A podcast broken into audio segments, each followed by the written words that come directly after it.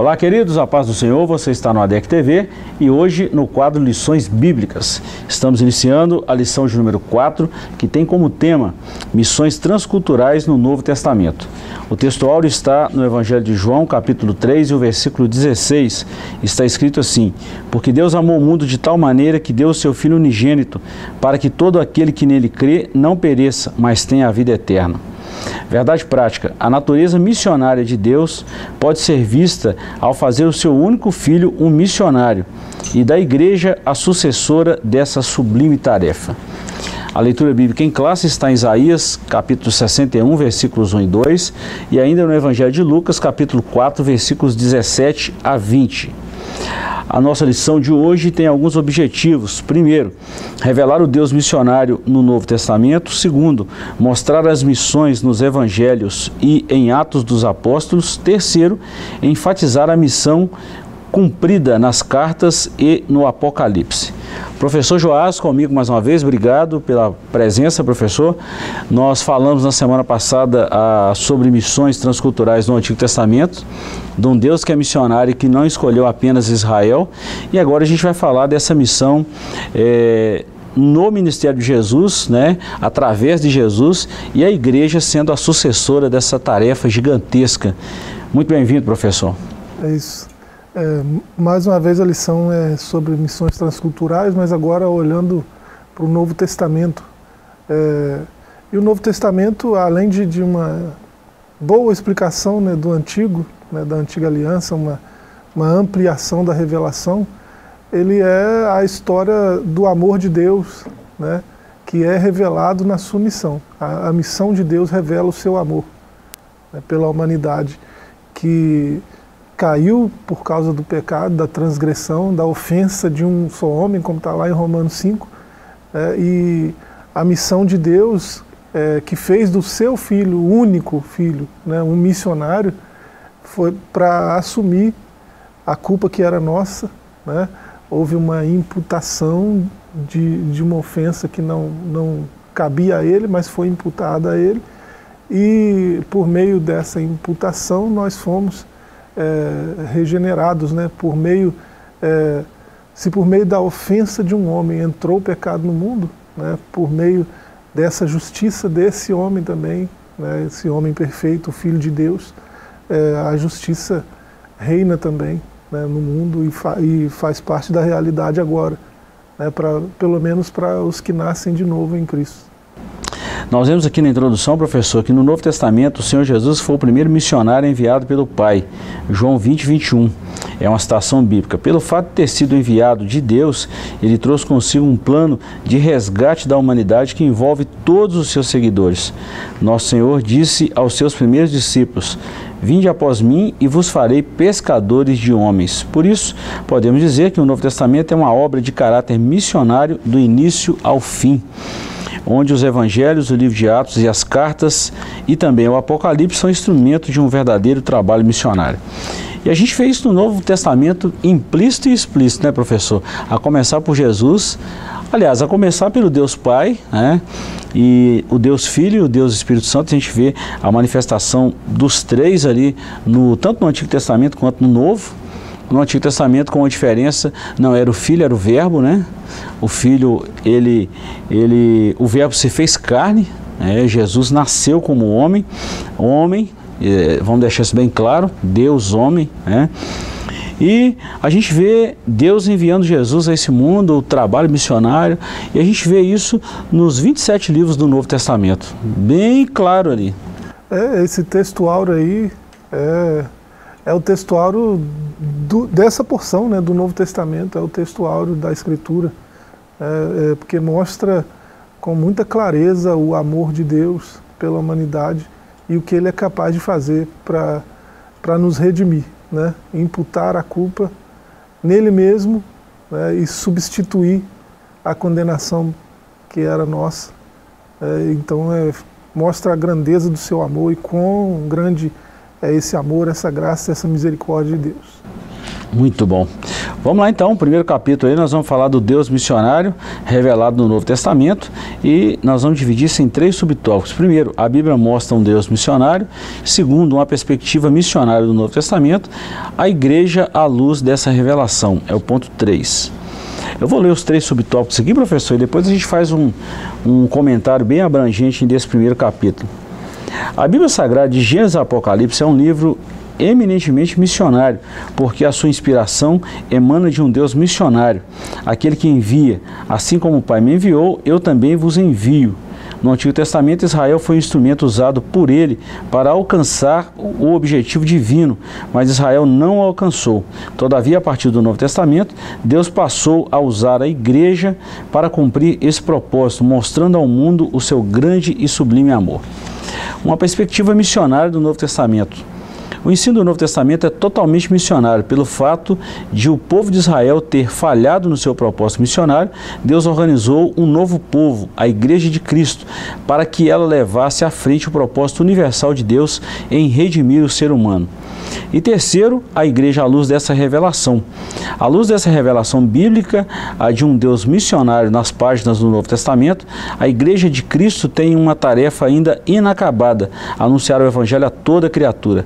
Essa tarefa começou em Deus que enviou seu filho com a mesma missão que passou à igreja no Novo Testamento e atualmente perdura como missão primeira da igreja na atualidade. Professor, vamos destacar três pontos aqui. É, a Bíblia mostra um Deus missionário. Segundo, a perspectiva missionária do Novo Testamento. Qual que é o papel da igreja? Isso foi passado por Jesus, que foi enviado pelo Pai. E o que a igreja vem fazendo nos dias atuais? Sim, é, a, gente, a gente viu, é, na, principalmente na lição passada, né, que a, a missão de Deus no Antigo Testamento é, foi, foi otorgada ao povo de Israel, né, o povo é, eleito de Deus no começo da sua revelação. Né?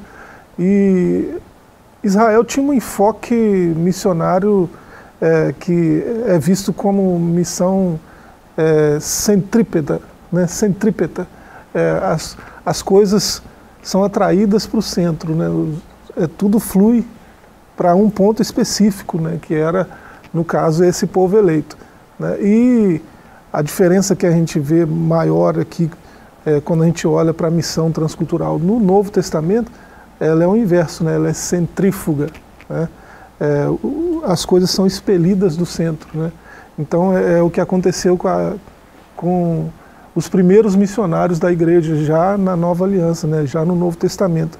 É, houve um ponto na história né, da igreja e me parece que todos os teólogos, é, missiólogos, né, é, especialistas em missiologia concordam nisso, que foi com a morte de Estevão, né, foi um ponto culminante para que a igreja, né, os pregadores, os missionários que estavam muito apegados a Jerusalém, né, se espalhassem pelo mundo levando a mensagem do Evangelho.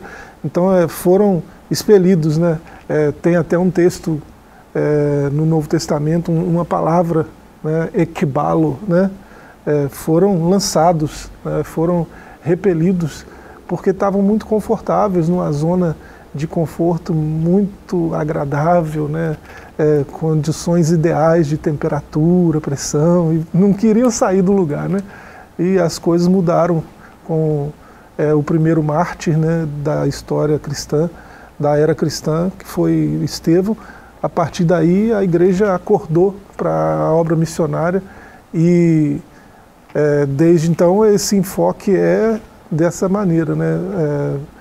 Sair da onde está para levar o evangelho a quem não ouviu ainda. Bom, professor, essa perspectiva missionária no Novo Testamento, é, o nosso maior exemplo de missão é o próprio Deus, que a gente vê isso no Antigo Testamento, e de Cristo. É, vamos destacar um pouquinho qual que é a missão da igreja hoje, professor. Ah, vamos falar assim, qual que é o propósito de Deus para a igreja? Porque de vez em quando a gente precisa falar disso, por mais que seja óbvio, por mais que seja algo assim bem claro, bem definido, mas tem hora que isso fica tão esquecido. É, nós vivemos um tempo assim, né, onde o óbvio precisa ser repetido constantemente, né? É, e assim, o próprio Novo Testamento diz algumas vezes né, que Jesus é, fez o que fez, né, cumprindo a missão de Deus, é, para nos deixar exemplo, para que nós seguíssemos as suas pisadas. Né? Pedro é muito claro nesse sentido. Né? É, então, é, tudo que ele fez foi para que nós imitássemos. Então, ele, ele foi o primeiro missionário. Deus só tinha um filho e fez dele um missionário. Alguém já disse isso, não vou lembrar quem foi. Né? É, Deus só tinha um filho e fez dele um missionário. É, então, é, é, algo que a igreja precisa imitar hoje ainda. Né? A igreja, ao longo do tempo, tem imitado isso e hoje isso é mais urgente. Né? A, a época pede isso, não pode, o tempo não pode esperar. Né? É, o espírito do anticristo já atua no mundo. É, você vê que é, o discurso hoje no mundo é um discurso de engano. A gente viu isso ao longo do trimestre inteiro passado. Né? É, então, esse espírito do engano que é próprio do anticristo já atua no mundo. As pessoas amam a mentira, se apegam à mentira e espalham a mentira o tempo todo. É o engano em ação o tempo todo. E o evangelho é o oposto disso. Né? O evangelho é um discurso verdadeiro, né, sobre a verdade de Deus. É, e ele precisa ser, mais do que nunca, propagado aos quatro cantos. É, é isso que a igreja precisa focar hoje, né, em levar a, o evangelho né, puro e simples, como diria C.S. Lewis, né, é, aos quatro cantos, é, sem mistura, sem é, argumento humano, é lógico, é, de forma a que todos entendam, né? Então é, é urgente a pregação do Evangelho. O foco de Jesus, professor, sempre foi no pecador, né? Sempre é. foi no homem caído, no homem distanciado da graça de Deus. Jesus, o foco dele era resgatar essa ovelha perdida. Se a gente vê no, no Novo Testamento é, essa verdade, né, que Jesus é o primeiro missionário, é, então todo missionário deve imitar tudo nele, mas tem algumas coisas que precisam ser ressaltadas, né? A organização. Não se faz missão de qualquer jeito, né? É preciso se organizar para fazer, né? É, hoje, graças a Deus, a igreja é munida de gente com muito conhecimento nessa área, né? Missiólogos sérios, né? é, agências missionárias é, comprometidas com a pregação do Evangelho, é, até em lugares onde há perseguição é, você declarar que é cristão pode te levar à, à, morte, né? até nesses lugares tem agências missionárias sérias atuando para que o evangelho seja propagado. Então, é, é, é isso para falar de organização, é algo que a gente vê em Jesus. A primeira coisa que ele fez foi escolher discípulos, né? escolher com muita diligência, né? com muito critério, né?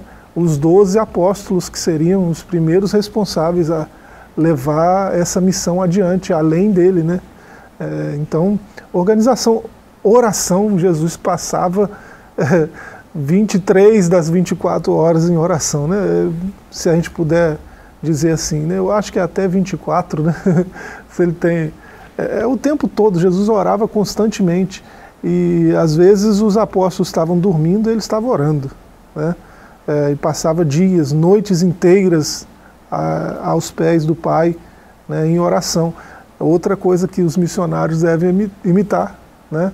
É, e o enviar. Né? Jesus ele, ele ensinou aqueles que ele escolheu, é, então teve uma organização, teve uma, um discipulado, né?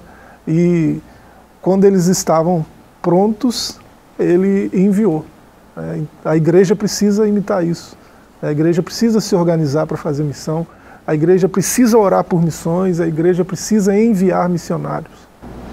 Isso é muito sério, professor, porque é, a igreja, né, se tratando do ponto 3, que a igreja é a luz dessa revelação, a gente vê Cristo preocupado com Jesus, preocupado com o ser humano caído, distanciado da graça de Deus. A gente vê Jesus passar horas e mais horas em oração.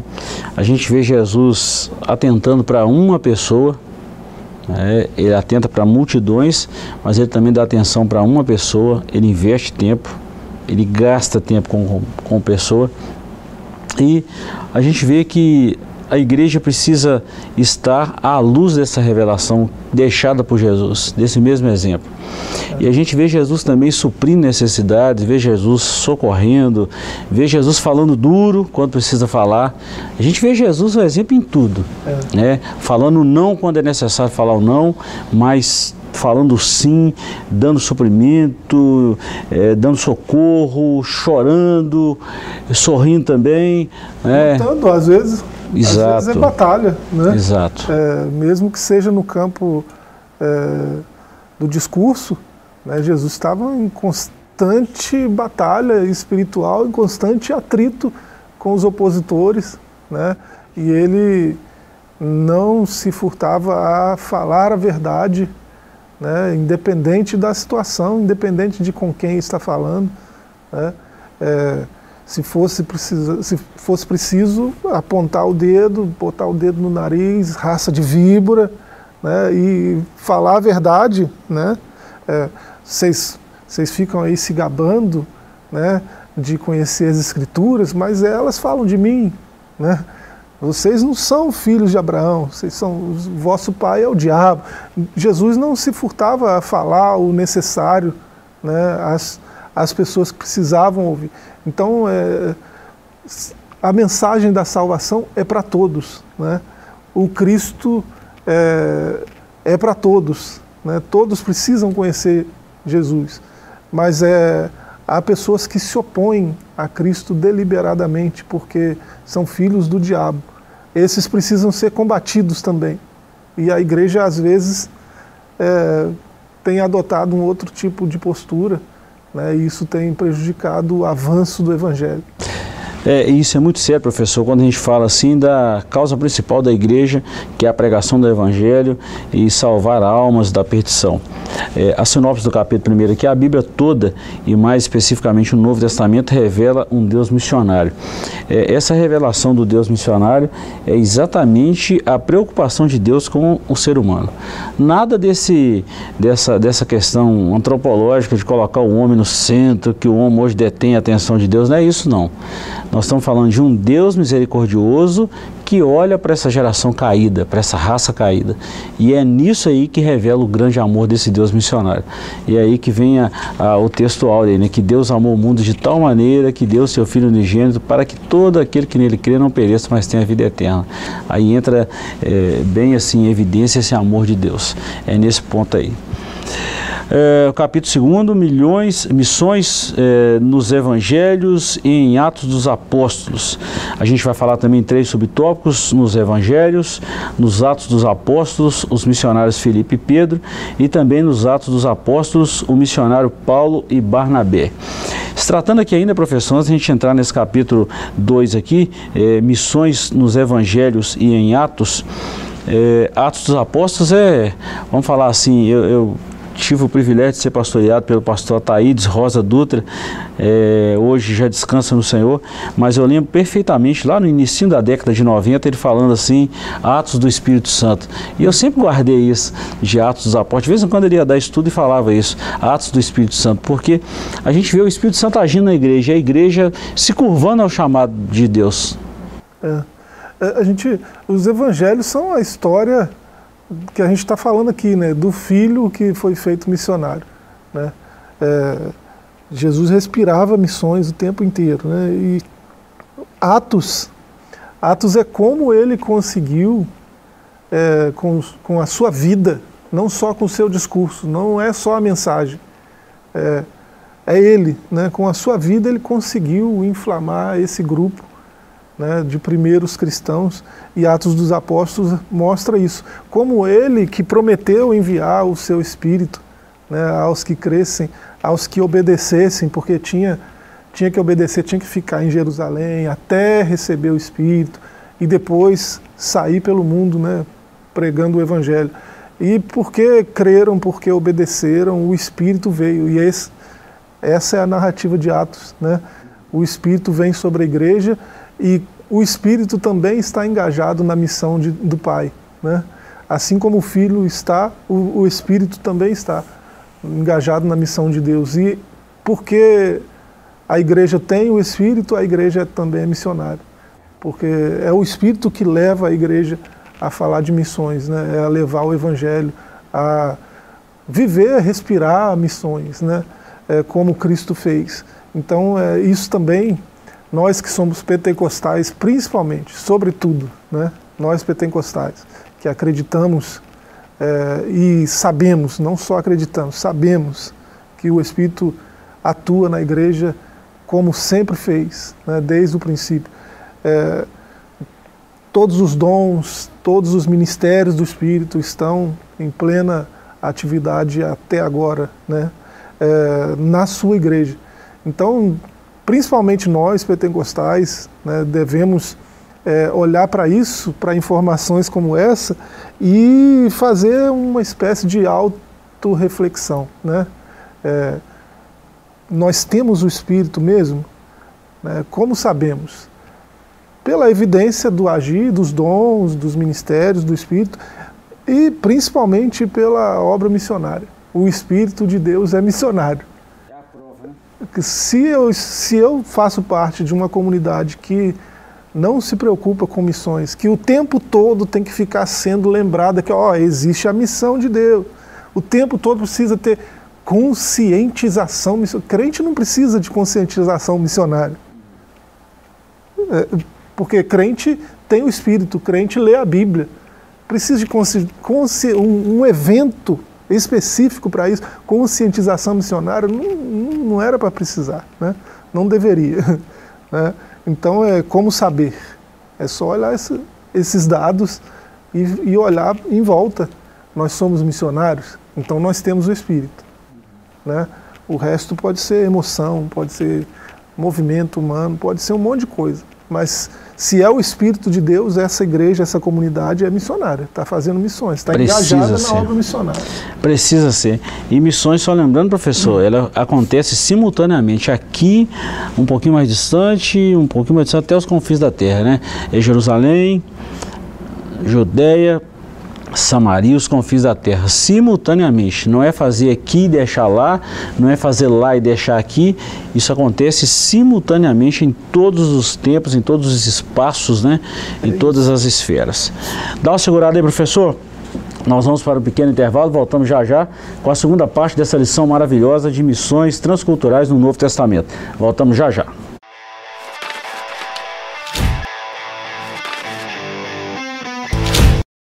Estamos de volta com o seu ADEC TV e falamos hoje é, da lição de número 4, é, Missões Transculturais no Novo Testamento. É o tema que nós estamos trabalhando nessa lição de hoje.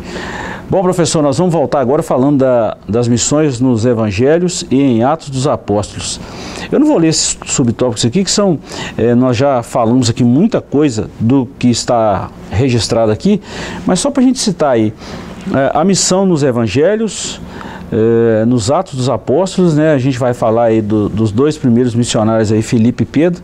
Felipe incendiou Samaria, né, professor? E Pedro depois saiu para para a região de ali onde Cornélio morava, né? A região de Jope, se não me engano, foi isso mesmo, Atos 10. É, foi a casa de Cornélio, um, um, centurião. E a gente vê também na região de Gaza, Felipe é, pregou aí nesse lugar, uma cidade assim diferente, um pouco mais distante. E depois a gente vai ver é, os missionários Paulo e Barnabé, e a gente poderia até citar também Paulo e Silas, né? O comentarista não citou, mas ele citou os dois primeiros aqui, quando a igreja estava em oração a igreja de Antioquia e o Espírito Santo falou: Apartai-me a Saulo e a Barnabé para uma obra que eu os tenho chamado. Eu, eu, vejo aqui, professor, a importância da oração, a importância da direção do Espírito e a importância do homem se curvar a esse chamado. Então vamos falar primeiro aqui dessas missões nos evangelhos. Nos evangelhos nós já falamos muito que é a missão de Jesus, né? E como Jesus replicou isso aos seus discípulos. Jesus preparou os discípulos para essa missão. É, é, é, é essencial, né? Você olhar é, para os evangelhos nesse sentido, porque você vê o, o, o missionário mais excelente que existe, né? É, o primeiro primeiro feito missionário pelo pai foi o próprio filho. Então você vê é, um exemplo perfeito, é um paradigma que não, não precisa mudar. E quando você começa a ler Atos dos Apóstolos, né? É, logo em sequência, né? Logo está organizado de um jeito nas nossas Bíblias que é, terminou os Evangelhos já começa a, leitura de Atos dos Apóstolos, que é uma continuação do Evangelho de Lucas, né? É, e aí você vê como, como que a igreja atuou dessa forma que a gente comentou anteriormente, né, que é imitando a, a, a Cristo como esse paradigma né, de missionário, e imitando assim em todos os aspectos. Né, você vê a organização, você vê o modo né, de agir. É, Jesus não batizava, mas ele mandou eles batizarem. Então eles estão é, cumprindo a risca né, é, o modelo missionário proposto por Jesus.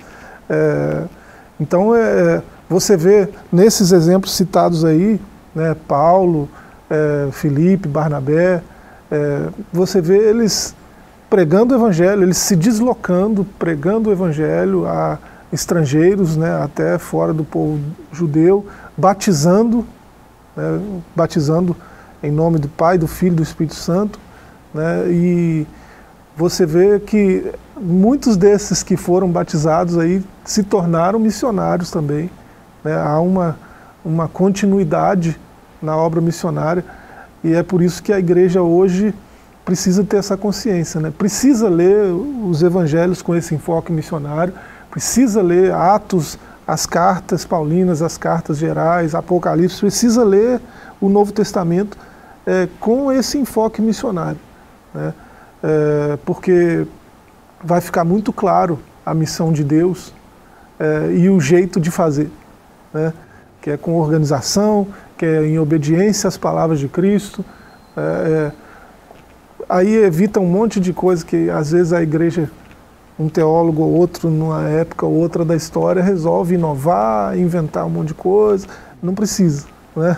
É, o jeito é esse aí. Tem uma mensagem, tem uma organização, né?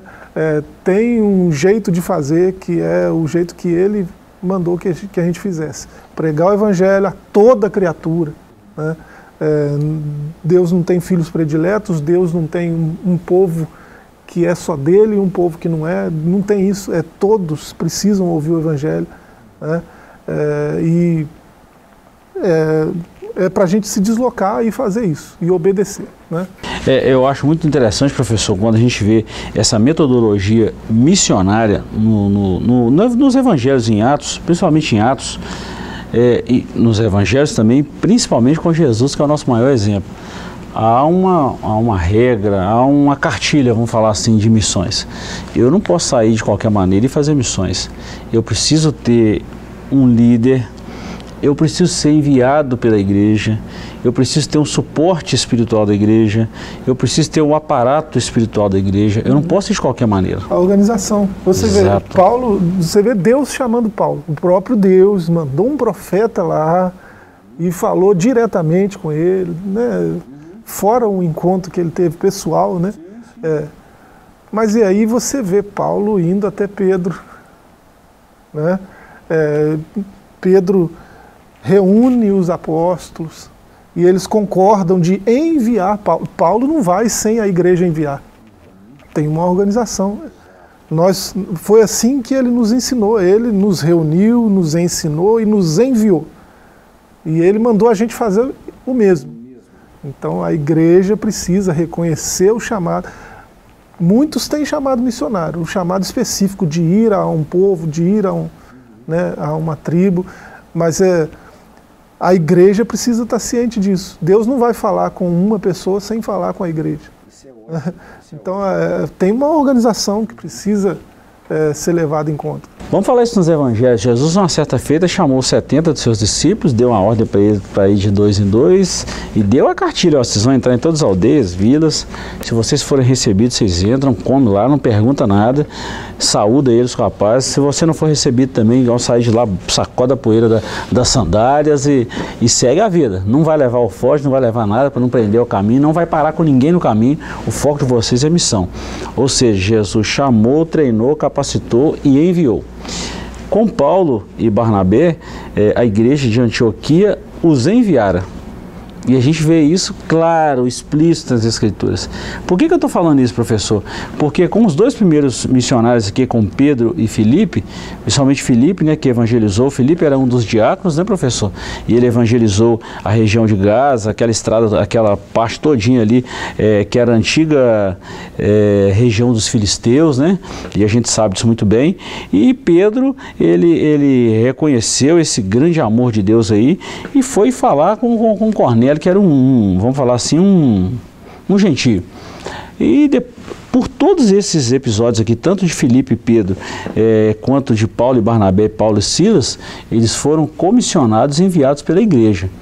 Ó, e é por um líder espiritual, não é por qualquer pessoa não, professor. Não é qualquer pessoa que está disposta... Não é qualquer um, né? Não, não. Não pode ser assim, ah, eu vou botar a mão na sua cabeça e estou te enviando. Não é assim não. Uhum. Tem que ter a autoridade de Deus, a autoridade reconhecida pelo ministério, pela igreja, para estar tá fazendo esse trabalho. Não pode ser qualquer um. Porque pode acontecer, né, de alguém inventar algo novo. Não, eu tive uma revelação nova aqui. Não precisa desse negócio de igreja, não precisa esse negócio de ficar batizando, isso aí, não, batismo, isso aí é besteira.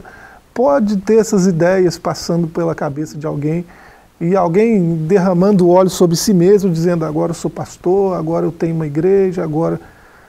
E assim, isso não é bíblico. Né? É, Deus não trabalha assim.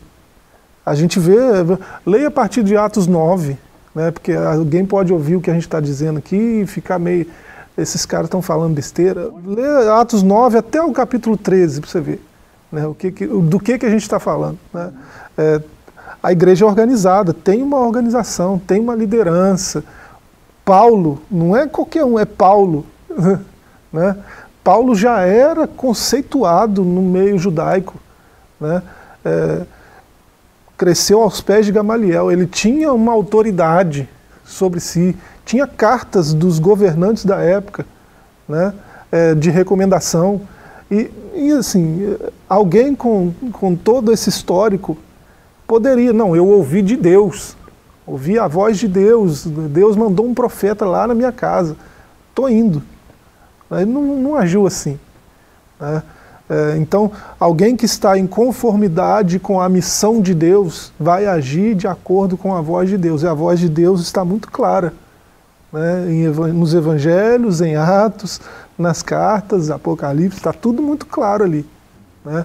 É, então não tem que inventar nada novo, tem que fazer do jeito que ele falou para fazer. É, eu, eu, lembrei de um fato aqui, professor, quando você está falando isso aqui, só para a gente fechar isso aqui, parece que não tem nada a ver é, nessa, nesse reconhecimento da autoridade espiritual na vida de uma liderança, mas tem. Deus E Deus preza por isso, tá, professor? Deus não quebra o princípio, não. Essas coisas que começam errado, sem autorização de Deus, sem a permissão de Deus, vai chegar um determinado momento que vai dar errado, que Deus não tem responsabilidade com isso aqui não. Então, ao que Deus chamou, ele vai ele vai cuidar ao que eles ao, aos que ele comissionou, ele vai cuidar, ele vai dar todo o suprimento, ele vai dar apoio, ele vai estar junto. Agora, se for fora da vontade dele também, não tem isso não. Mas eu me lembrei de um fato que um dia nós recebemos aqui na igreja um pastor muito renomado e ele ia ministrar algumas ia fazer algumas ministrações na igreja durante, me parece que dois dias, e ele chegou perto de mim e falou assim, ó oh, pastor, é, eu sou pastor na minha igreja, mas esse tempo que eu estou aqui, eu sou sua ovelha, eu preciso andar sob a autoridade do ministério local. E é um pastor que a gente bate continência para ele, tem um respeito, tem um carinho, tem, reconhece a autoridade dele, e eu fiquei assim maravilhado com isso, porque tem muita gente que quebra esse princípio e Deus não agrada disso. É o que aconteceu com Paulo aqui, Barnabé, com Paulo e Silas, com Felipe e Pedro. A gente vê eles reconhecendo a autoridade da liderança, respeitando. Por isso que missões deu certo, professor. É. E é, é bonito olhar é, a atitude desses primeiros missionários aí. Né? Nós estamos citando eles pelos nomes aí, né? esses quatro personagens aí. É, eles seguiam o modelo que Paulo mesmo nós dissemos isso aqui, citamos o texto em, lições anteriores. É, ele, ele tinha esse princípio de não levar o evangelho é, em lugares onde a igreja já tinha chegado. É, ele, ele fazia pesquisa, peraí, aqui, aqui ninguém pregou ainda não, então eu vou pregar aqui, aqui ninguém ouviu ainda. Né? Então é, é, isso é muito interessante, a gente olhar para esses primeiros missionários né, e olhar qual era o querigma, qual era a mensagem que eles pregavam e como eles faziam isso, né? É, por quem eles foram enviados, como se deu esse envio, né? o que, que a gente pode tirar de lição disso. Então é, é imprescindível a leitura dos evangelhos, a leitura de Atos dos Apóstolos, é imprescindível para a gente ter esses, esses parâmetros né, de é, uma missão é, bem feita para que ela seja bem sucedida. Né, é, tem que ser feita do jeito que Deus quer que seja. E o tempo passou, professor, os tempos mudaram, muita coisa mudou, mas o modelo para missões e o Deus das missões continua sendo o mesmo. Tá? Professor, antes da gente encerrar, o nosso horário já está quase mandando a gente parar a missão cumprida nas, nas cartas e no Apocalipse. E aqui a gente vê a missão, nós falamos então do, eh, dos evangelhos, quatro, né? Mateus, Marcos, Lucas e João, Atos dos Apóstolos, e a gente vai falar agora nas cartas paulinas, são 13 cartas, né, professor? Começa em Romanos, e a gente vê é, Romanos, Coríntios, Coríntios, Gálatas, Efésios, Filipenses, Colossenses, Tessalonicenses, Tessalonicenses, Tito e Filemão. 13 epístolas de Paulo. Depois a gente vê nas cartas gerais, e aí pega a primeira, segunda, terceira epístola de João, Tiago, Judas, a gente vai ver essas cartas ou as epístolas gerais e consta também em Hebreus, que fala da nova aliança, e por fim a missão é, no Apocalipse e também escrita por João, o evangelista João. Então a gente vê a missão da igreja nessas cartas. É, o que eu vejo nas cartas, professor, é, vamos falar assim, a a parametrização dessas missões que começaram em Atos.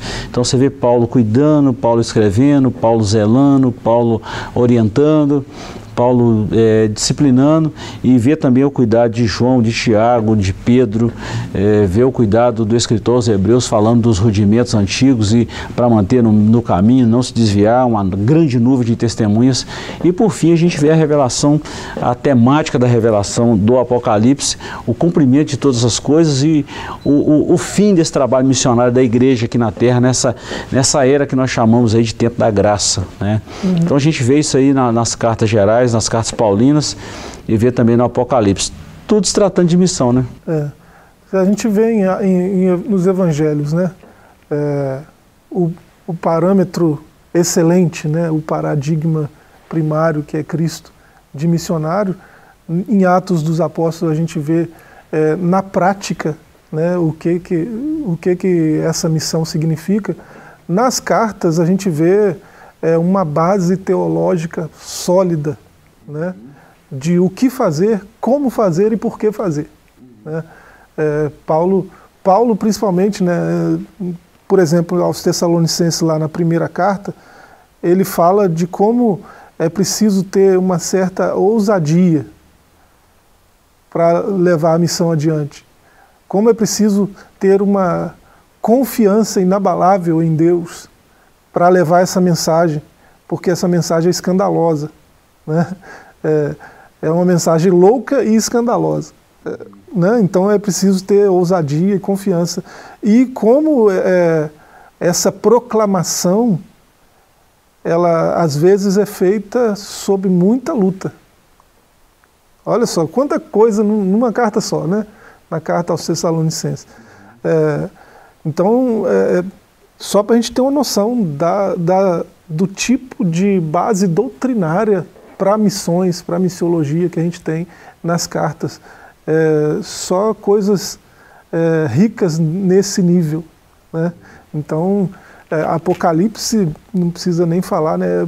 é estranho falar de missões em Apocalipse, pode, pode parecer, né? mas dá uma olhada lá no que, que Deus está falando para aquelas sete igrejas que já estavam consolidadas naquela época, né? É, o último apóstolo vivo, né, pôde ser porta-voz de Deus para aquelas igrejas que já estavam é, há algum tempo engajadas nessa obra missionária. É, então, os três primeiros capítulos ali já são uma joia né, de missiologia também. É, e, assim, a, o Novo Testamento é, no que diz respeito ao que a gente está estudando aqui, né, que é missões transculturais, é uma base é, imprescindível né, para a igreja que pretende ter sucesso na obra missionária. Né. É, para a igreja que precisa entender que a missão não é da igreja, a missão é de Deus. Então é Ele que diz como deve ser feito, por que deve ser feito, né? É, e é Ele que dá os parâmetros para que a gente faça a missão que é dele. Muito bom. Professor, antes da gente fechar aqui, eu lembrei de um artigo que eu li há um tempo atrás, é isso lá quando estava na, no curso ainda, fazendo teologia, é, estudando a geografia bíblica, eu lembrei de um artigo que eu li, se tratando da geografia bíblica e das viagens missionárias de Paulo e Silas, Paulo e Barnabé.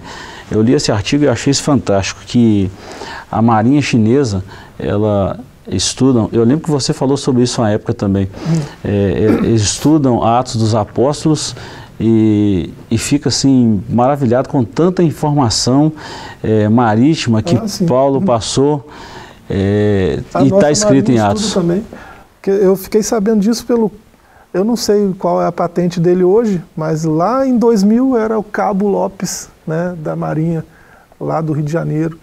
É, eu não sei qual é a patente dele hoje, não sei onde ele está, mas é, é num do, numa das missões que nós fizemos juntos, na época que eu servi lá o TG 01010, ele deu essa, me deu essa pérola.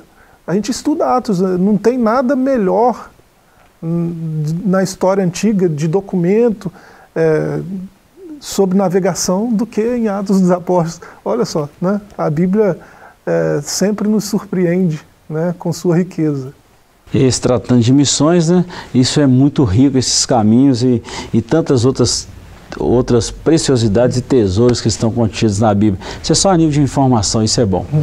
Ficamos por aqui com esse comentário dessa lição maravilhosa. Voltaremos semana que vem, se o Senhor nos permitir. Até lá, um forte abraço e fiquem todos com Deus.